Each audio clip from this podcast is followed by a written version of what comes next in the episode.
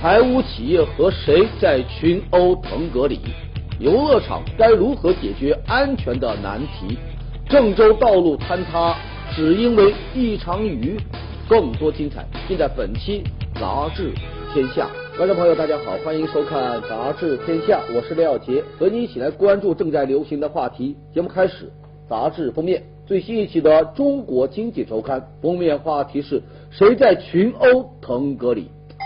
去年九月，内蒙啊、宁夏呀，沙漠污染事件引发关注，相关的责任人呢也被处罚了。可是没想到啊，今年三月，甘肃又出事了。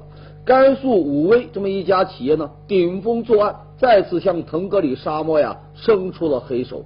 涉事企业叫龙华公司，在环保设施还没有建成的情况下。他呢就私设暗管，将八万多吨的废水呢、污水呢就排向了沙漠的腹地。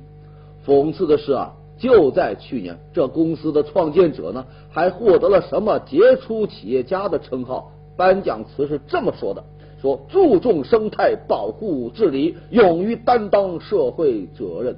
我的乖乖！前不久。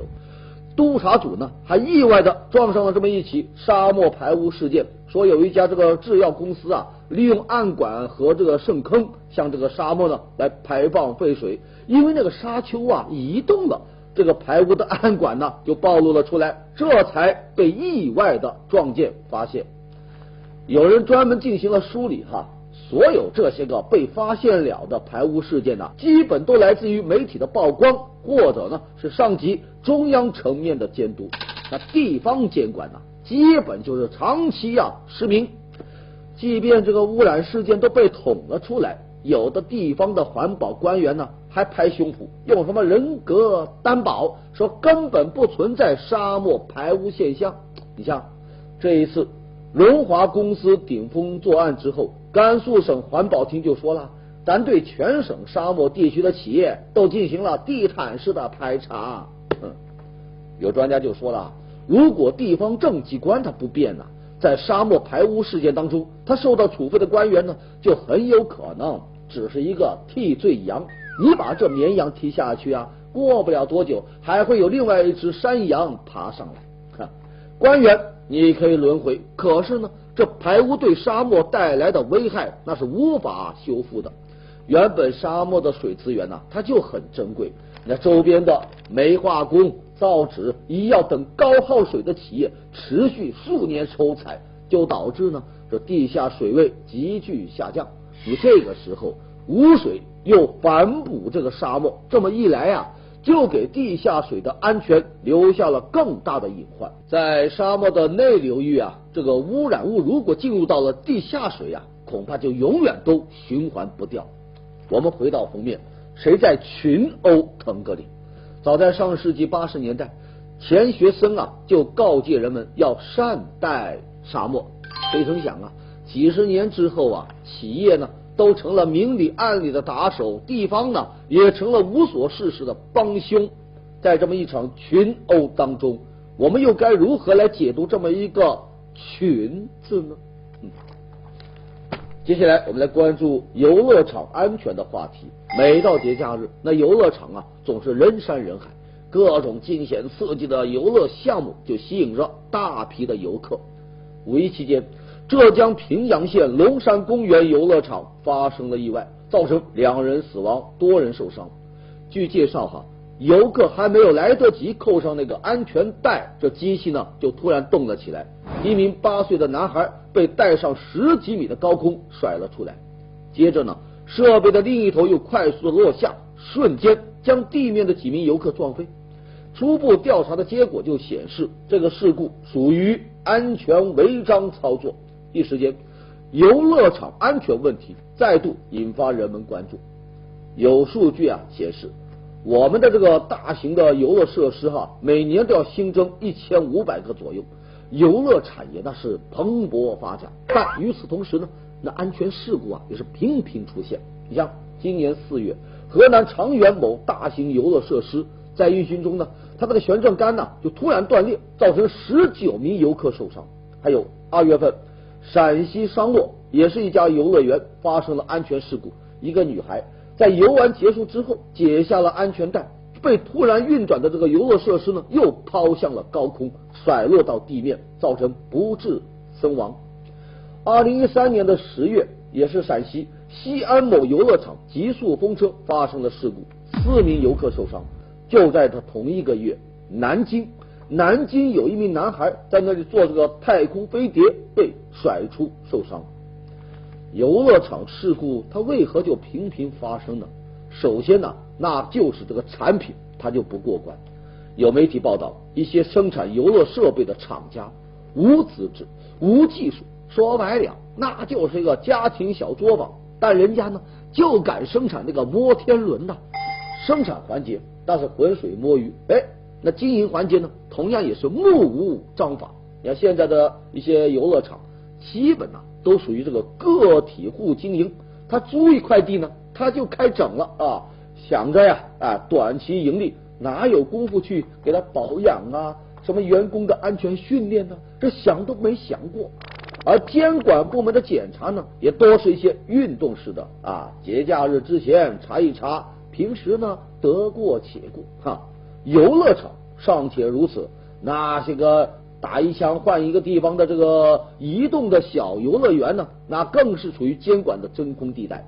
你比如商洛那一起事故啊，事后调查就发现，这么一个游乐项目，它没有营业执照，没有安全执照，之前呢。多次发生坠落事件，可是呢，人家照样营业。虽然我们也有游乐场安全的相关规定，但基本都不具有强制性，完全依靠你经营户啊自觉。在法律层面呢，一旦出现了事故，最高也就是罚款三万，这么一个处罚，对于这个游乐场来说，那就有点像毛毛雨啊，那水花都溅不起来呢。说起这个游乐行业啊，咱就不得不提到美国的迪士尼啊。从二十世纪五十年代，他们就开始建这个主题游乐园，那里有全世界最惊险的游乐设备。你像这个过山车呀、月球弹跳等等，在迪士尼呀，安全永远都是摆在第一位的。每逢节假日，它呢就会严格的限制入园的人数，门票收入肯定会减少啊，但人家依然要坚持安全更重要。在一些惊险刺激的项目当中，人家还有详细的安全提示，还会为特殊需要的游客呢来提供专门的服务。你比如观看这个四维电影的时候，那叫一个刺激吧，声光电、下雨啊、地震啊，什么都有。但人家那第一排的固定座椅啊，都是给老人、给儿童准备的，以防这个椅子动得太剧烈，老人和孩子啊会受伤。美国还在国家层面把安全。当做了游乐场的根本所在，他们有严格的规定，有完备的法律。所有的设施呢，除了你游乐场自己的什么日检、周检、月检、年检，还要通过第三方、第三方的这么一种独立检查。对那些个移动的小型的游乐园呢，人家不会放松检查，反倒更为严格。一旦发生了安全事故，对不起，通通处以重罚。德国有一个工程师啊，曾经说说每一颗螺丝啊，它都有其相应的位置，每一颗掉下来的这个螺丝呢，都绝非偶然。所以啊，任何看似意外的事故，它都与这个操作者的失误或者是疏漏啊有关。只有依照严格的安全规范，才能保障百分百的安全。当然了，对于游客来说。咱也需要了解必须的安全常识，这方面有些人就会忽略呀，但这恰恰是很关键的。上场之前一定要系好安全带，还有设备运行当中千万不要乱做危险动作，你别一高兴来他一个自拍，这都很危险。还有啊，设备停了，你得必须完全停稳了，才能解开安全带。游乐设施那是游戏。但咱每一个人呢，千万不能把它当做儿戏。如果不能够保障安全，那游乐场就会变成生死场，它会上演死神来了。五一小长假结束了，在数以万计的游客当中，有一位啊火了，谁呀？陆培国，成都武侯祠博物馆的前出师表石刻上。被刻上了几个大字，叫“陆培国到此一游”。看到这几个字，人们心里是不由得怒火中烧啊！那真是恨铁不成钢啊！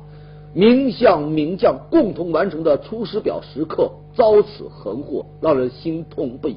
更让人愤怒的是，这个陆培国呀，还真不是初犯。说三年前“陆培国到此一游”这几个字呢，就曾出现在武侯祠博物馆的石碑上、石兽上和石刻上。还有人说。就是这个叫陆培国的，还在杨生安的临江仙上啊，是乱写乱画，刻字咸猪手，流民不倦，让人是直呼忍不了啊。其实啊，岂止是这个陆培国的，每隔一段时间，总会有这样的游客，他能一举成名。你比如，在这个故宫铜缸上刻字的梁琪琪，还有在埃及卢克索神庙浮雕上刻字的这个丁景浩，还有。在大大小小的景点留下到此一游的张三李四王二麻子们，就是他们，不但让珍贵的文物遭到了恶意的破坏，还让咱中国游客在世界面前丢尽了颜面。常人出游，非得弄出一点皇上的架势，真是让人醉呀！这种不文明的行为，你光靠游客自觉，光靠咱愚人来谴责，恐怕呀还是有点单薄啊。陆培国门也为我们敲响了法律的警钟。今年四月，国家旅游局呢出台了相关的规定，损毁破坏文物古迹的将被记录到游客不文明行为记录。这种不良信息啊，会影响到他的呢再一次的出游，还有银行信贷，甚至呢影响到出境。不过，规定归规定啊，还是会遭遇到一些个现实的这个尴尬。你比如这个陆培国。刻字的地方呢，正好就是监控的死角，那视频都看不清这个真人。景区文物频遭黑手，在这我们就期待法律能够将它斩断。不过呢，我们还是想多说这么一句啊，做人真不应该太陆赔国了。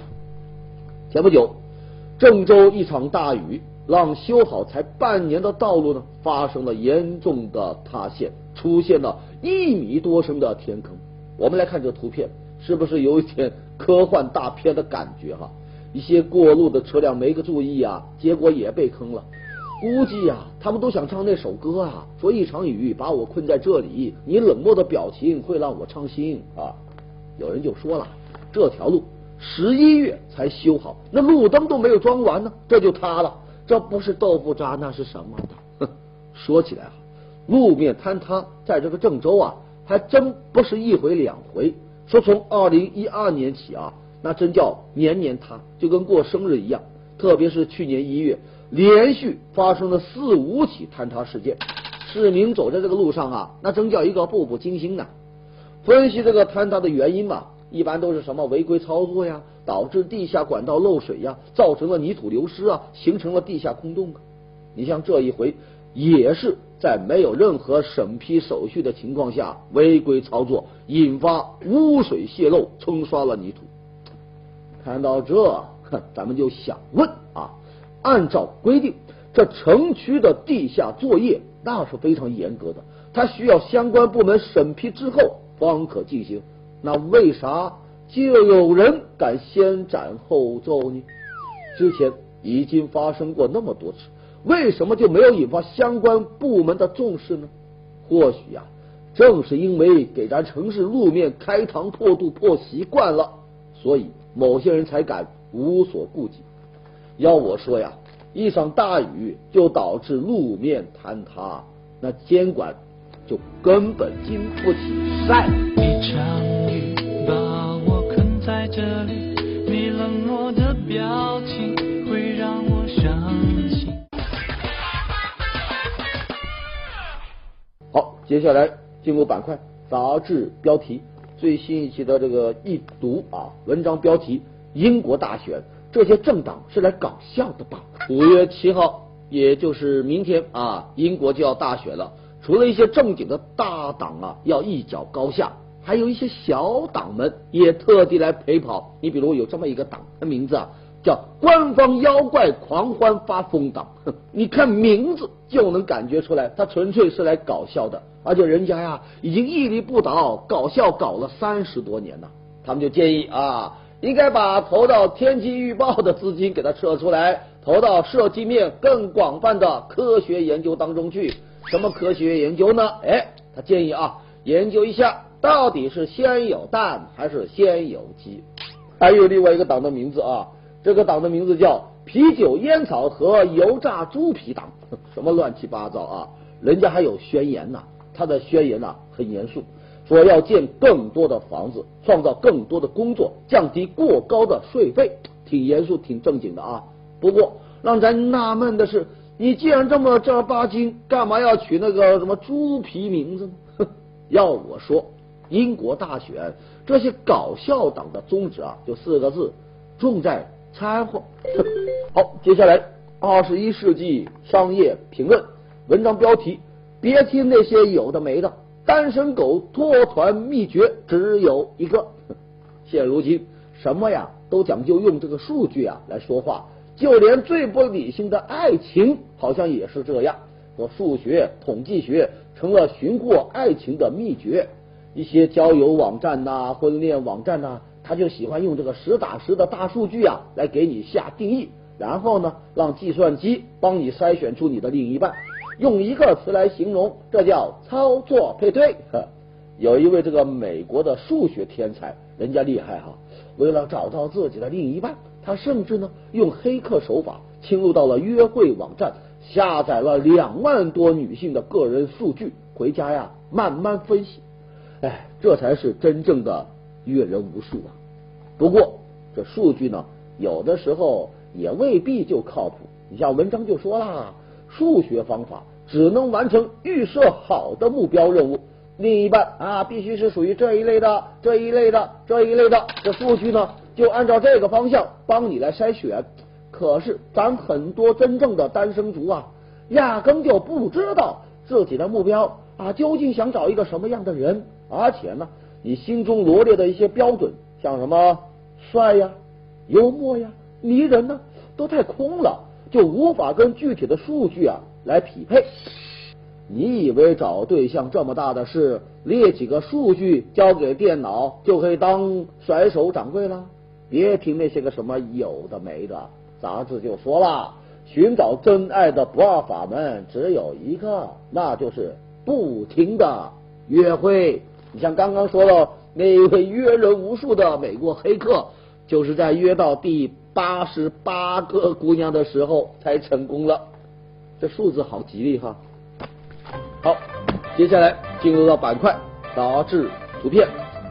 云南野生动物园的几只浣熊在那洗衣服呢，您瞧见没有？不会洗衣服的劳模还不是好浣熊呢。摄影师为了拍天鹅，自己呢先扮成了一只天鹅，这就叫知己知彼，才能百拍不殆。广东举行了一场帐篷相亲会，就是女生啊邀请心仪的男生到帐篷里来聊天，这有一点点敖包相会的意思了。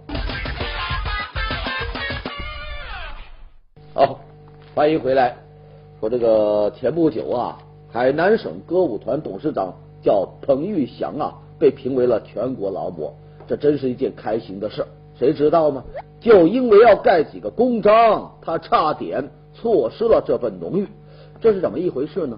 原来啊，评选劳模需要填写这个征求意见表，这上面呢要盖八个部门的公章，包括税务、工商、环保啊，什么计划生育等等。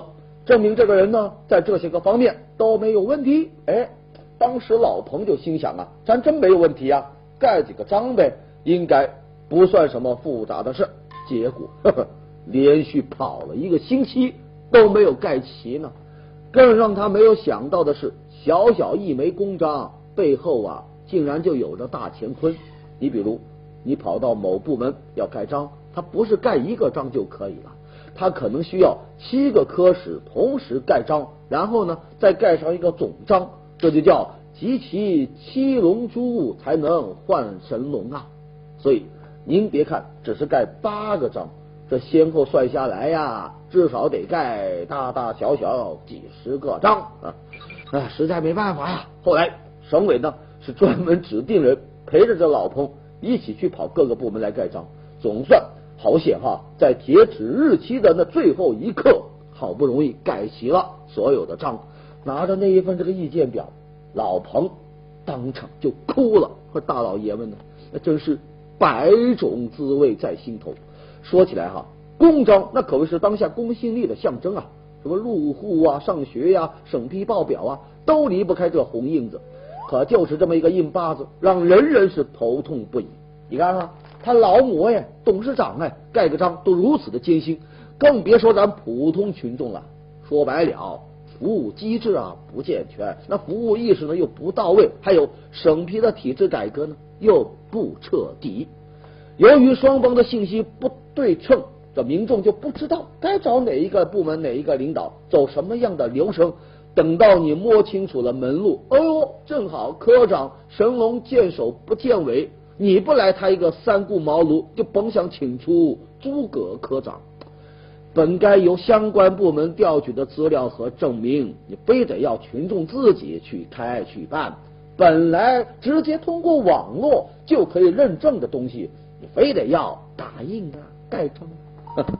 要我说，这都进入到了互联网加的时代了。互联网加了，咱有些个公章啊，是不是也可以做一做减法喽？最近，这个拍打拉筋自愈法的创始人萧红慈在澳大利亚摊上大事了。据当地媒体报道，悉尼一名七岁的糖尿病男孩在接受肖大师治疗一周后突然死亡。目前，当地警方已介入调查，肖红慈也悄然离开了澳大利亚。说起这个肖大师啊，可谓是新一代的神医，创立了拍打拉筋自愈法，号称啊可以包治百病，什么糖尿病啊、心脏病啊，甚至是癌症。只要每天拍打身体，不用吃药，啊就能好。你光听听，咱都觉得不太靠谱吧？有专家就说了，拍打拉筋啊，它倒是可以什么促进一些这个这个这个血液循环，但真要说到治病啊，那纯粹就是忽悠。拉筋不当，还容易拉伤呢。你拍打的太狠了，指不定就淤青啊，重则呀内脏都要拍伤。这一位肖神医啊。没有医生职业资格证，从这个学医到变成神医，人家用了两年时间。哎，其实啊，之前不少媒体就对他的这个神功进行过调查和扒底。可奇怪的是啊，人家一直就没有淡出视野，依然活跃在全国各地呀，什么开办体验营啊，收取高额的费用啊，甚至就敢漂洋过海去了澳大利亚。咱们法律啊，对这个非法行医的认定呢，它有具体的要求，那就是必须得要对患者呢进行诊断行为，比如有检查的单据啊，有开药的处方等等。但这个萧红慈呢，他有意的避开了这些，他就说他呀，只是教人们一种健身方法，跟这个瑜伽和太极拳一样，它不属于这个医疗行为。他自己呢也不是医生，通过这么一种方式就撇清了非法行医的嫌疑。好像当年这个这个这个张悟本也是这样的啊，都说是做养生的，只提供这个健康咨询，咱不卖药，收的呢是这个高额费用是高啊，但是呢美其名曰只是咨询费。事实上，像萧红慈啊、张悟本这一类的啊。虽然没有对患者进行直接的治疗，但他们所倡导的这个疗法呀是没有科学依据。对于这个癌症啊、这个糖尿病患者来说呢，不但对身体无益，他甚至会延误病情。哎呀，还甚至啊会伤及到生命危险。那为什么拍打拉筋这样的神医屡禁不绝呢？那是因为咱对他们的处罚就没有伤筋动骨。好，来看最新一期的《环球人物》文章标题：中国楼市空置率到底有多高？前不久，国际货币基金组织啊说，目前中国楼市的首要问题呢是空置率啊太高了，空置面积都达到了十亿平米，这么高的住房空置率就再度触动到了房地产市场的这个敏感神经。住房空置率是衡量楼市泡沫的一个指标，如果空置率太高，就说明供给大大超过了需求，那就有问题了。去年西南财经大学发布了一个调研报告，说二零一三年全国城镇空置房啊是四千八百多万套，高于美国和日本。不过很快有人提出了质疑，说不可能有那么高，人家开发商啊并不傻。不会闭着眼睛往火坑里跳啊，更不会睁着眼睛跳吧。我国城镇地区的空置率呢，不太可能超过百分之二十。那百分之二十是什么概念呢？哎，我告诉你哈，美国的住房空置率呢，最高只有百分之二点九，法国最高呢百分之六。那我们国家的楼市空置率到底高还是不高呢？我们也不知道。因为它在我国的统计系统当中仍然是一个空白，甚至啊，关于这个空置率呢都没有一个准确的官方定义。以前都是用最原始的数灯法，就是看啊，到了小区晚上啊，它亮灯的概率是多少啊？灯黑的多，就说明你空置率高，这太原始了。在一些地方造成过度引发的高空置率呢，是不争的事实啊，尤其是一些个三四线城市。房地产开发的时候是轰轰烈烈，可建成的时候呢，住进去的人是很少很少，甚至就出现了鬼城啊。有专家就认为，或许啊，不动产登记会为这个空置率呢提供一个准确的数据。空置率作为楼市健康与否的一个检测指标，不应该空着，不应该是说不清楚的。好，接下来看最新一期的博客天下文章标题。气象爱好者做天气预报不会被禁言。前不久，《气象预报发布和传播管理办法》实行了，其中有一条说气象预报实行国家统一发布制度。哎呦，这就引发了人们的热议呀！有人就说，天气预报非得国家统一发布，那是否意味着那些天气预报类的 APP 要关闭了？个人的不能乱说呀，是不是？刮风下雨打雷收衣服不能随便喊了呀？甚至有人开玩笑，雨神萧敬腾也不能乱开演唱会喽。随后，气象局呢就出来回应说，这个规定啊，并不是大家担心的那个风口，恰恰是鼓励大家呀要参与天气预报的传播。那些个人基于兴趣爱好制作的，在朋友圈、的 QQ 群分享的预报信息呢，不在这个规范之内。而那些商业性的 APP，那属于气象信息的传播渠道。不是发布渠道，只要发布的信息是准确的，也是可以鼓励的啊。这个规定呢，还特别强调，非法预报天气呢，最高是罚五万。最近这几年，一些新媒体的出现，拓展了气象信息的传播效率和范围。不过同时呢，也让一些气象或灾害的谣言传言得以乱来。对于这样的随意编造谣言传言的这种个人气象预测行为，当然就应该控制它。应该受到严厉的处罚。好，接下来是南方人物周刊介绍瑞词。第一个词，人体旗帜，又叫人体顺风旗，就是用手啊抓杆，让身体和地面保持平行。由于需要的器械比较简单，这个动作呢炫酷好看，还能够锻炼身体，就受到热捧。好，下一个瑞词，五月病。说一到五月呀，那就到了春夏交替的时候，各种不舒服呢，好像就来了。什么睡眠不足啊，食欲不振啊，浑身乏力呀，心情低落呀，哎，这就被称为是五月病。不过有专家就说了，这个人的心态呀有关系。你看这五月多好啊，花够艳，树的够绿，阳光够灿烂，咱节目照样播，干嘛要得病呢？好的。感谢收看杂志天下读杂志观天下杂志话题多咱明天中午接着说。节目最后照样是天下言论。